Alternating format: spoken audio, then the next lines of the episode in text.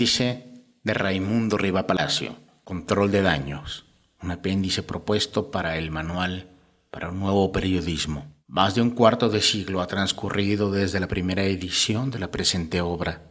Manual para un nuevo periodismo. No se imagina cuánto extraño aquellos tiempos, cuando estaban frescos mis días como director de Notimex para el señor Salinas de Gortari y era percibido por cualquier reportero o periodista principiante como el modelo al que debía aspirar. Economistas y comunicadores egresados de escuelas privadas dilataban sus pupilas cuando llegaban a tenerme cerca. Apenas ponía un pie en bares de la esquina de la información, en Paseo de la Reforma y Bucareli, era identificado e invitado a las mesas principales, donde se me procuraba, filtraban datos sensibles y, por supuesto, me trataban de sonsacar otros tantos.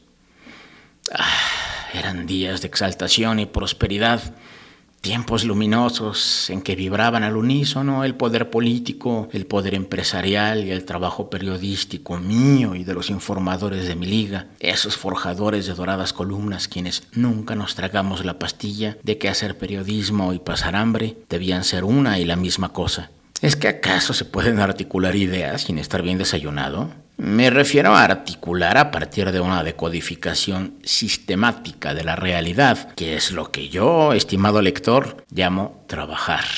Eso requiere un delicado entramado de operaciones mentales, una amplitud de miras fuera del alcance de la gente que no está acostumbrada a vivir como la gente. Más de un siglo ha transcurrido, como le decía, pero mi libro se sigue estudiando en todas las escuelas de comunicación y periodismo. Hasta reporteritos novatos que me tienen tirria suelen estudiar mi libro para comprender el arte de encontrar una noticia o las técnicas para recopilar y redactar la información en piezas decorosas. Como usted sabe, en cada nueva actualización he incluido nuevos temas acordes a las tendencias, formatos y medios que van surgiendo. De otra forma, esta obra no podría sobrevivir. Sin embargo, en el último año he tenido algunos roces con la administración en turno que ha intentado raspar mi buen nombre. Esto lo advierto porque a partir de ahora, cada que un docente incluya el manual de nuevo periodismo en la lista de libros que se deben adquirir, es probable que note levantamientos de ceja, fruncimientos de ceño e incluso se propaguen por el salón agrias discusiones con un alumnado excesivamente crítico.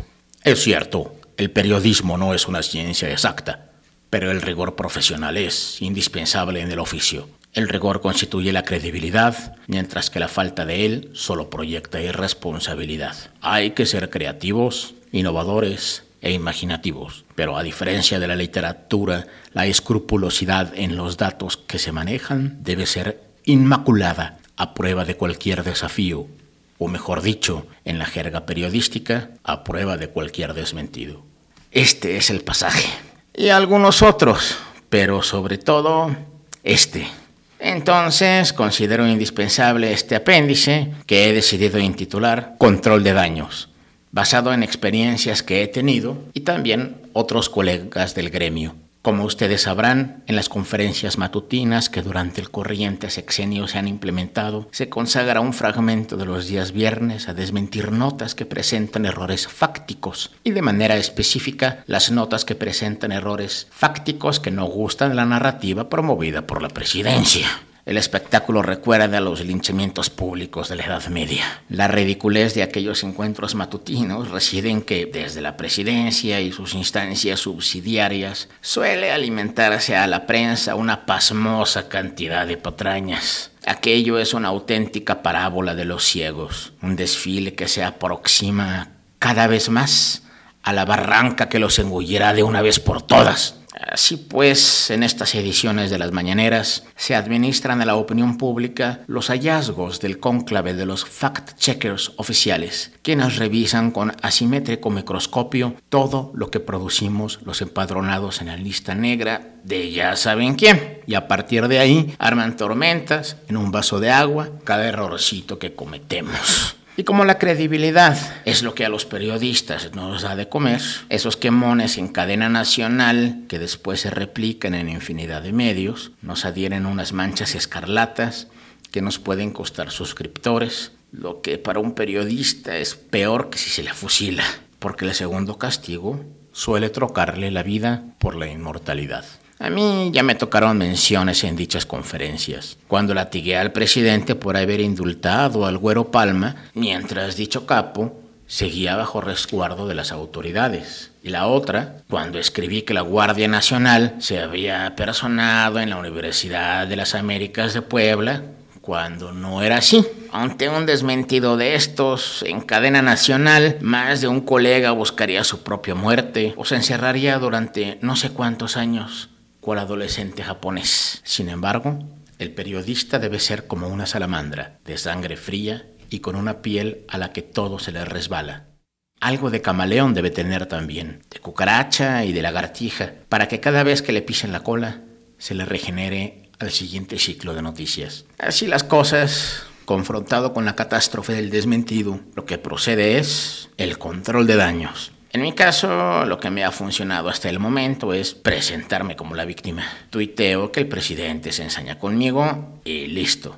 Los otros narradores, cuyo nado se sincroniza conmigo, pegan el grito en el cielo, que me lincha y me difama. Así lo escribo. De esa forma, hablando los corazones. A partir de ahí, hay que evitar discutir el error que se nos detectó en la nota. Ningún caso tiene entrar en disertaciones bizantinas sobre el punto de vista o de la semántica. La audiencia puede tomarlas por artificiosas o no comprenderlas. ¿Para qué? Lo que hay que hacer es cambiar la discusión. Y no hay fórmula más sencilla y eficaz para cambiar la discusión que acusar al oponente de querer cambiar la discusión o desviar la atención.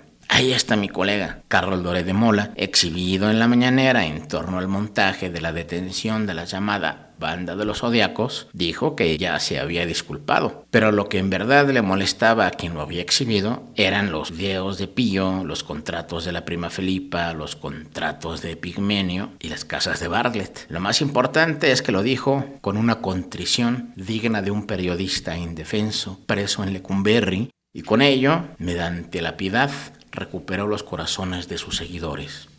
Yo, por supuesto, apelo tras mis desmentidos a los niños con cáncer o al manejo del coronavirus y con ello reoriento el disgusto de la audiencia hacia mi objetivo. Después de eso, solo queda aprender de la experiencia y ser más cuidadoso para la próxima. Sin embargo, con los años, con las décadas de oficio, una que otra se nos irá, porque somos periodistas, pero también somos humanos y en el frenesí de asumir la vanguardia de la conversación pública, puede pasar que nos adelantemos a los hechos. Ante esa realidad, lo más importante es estar consciente del sentido del error.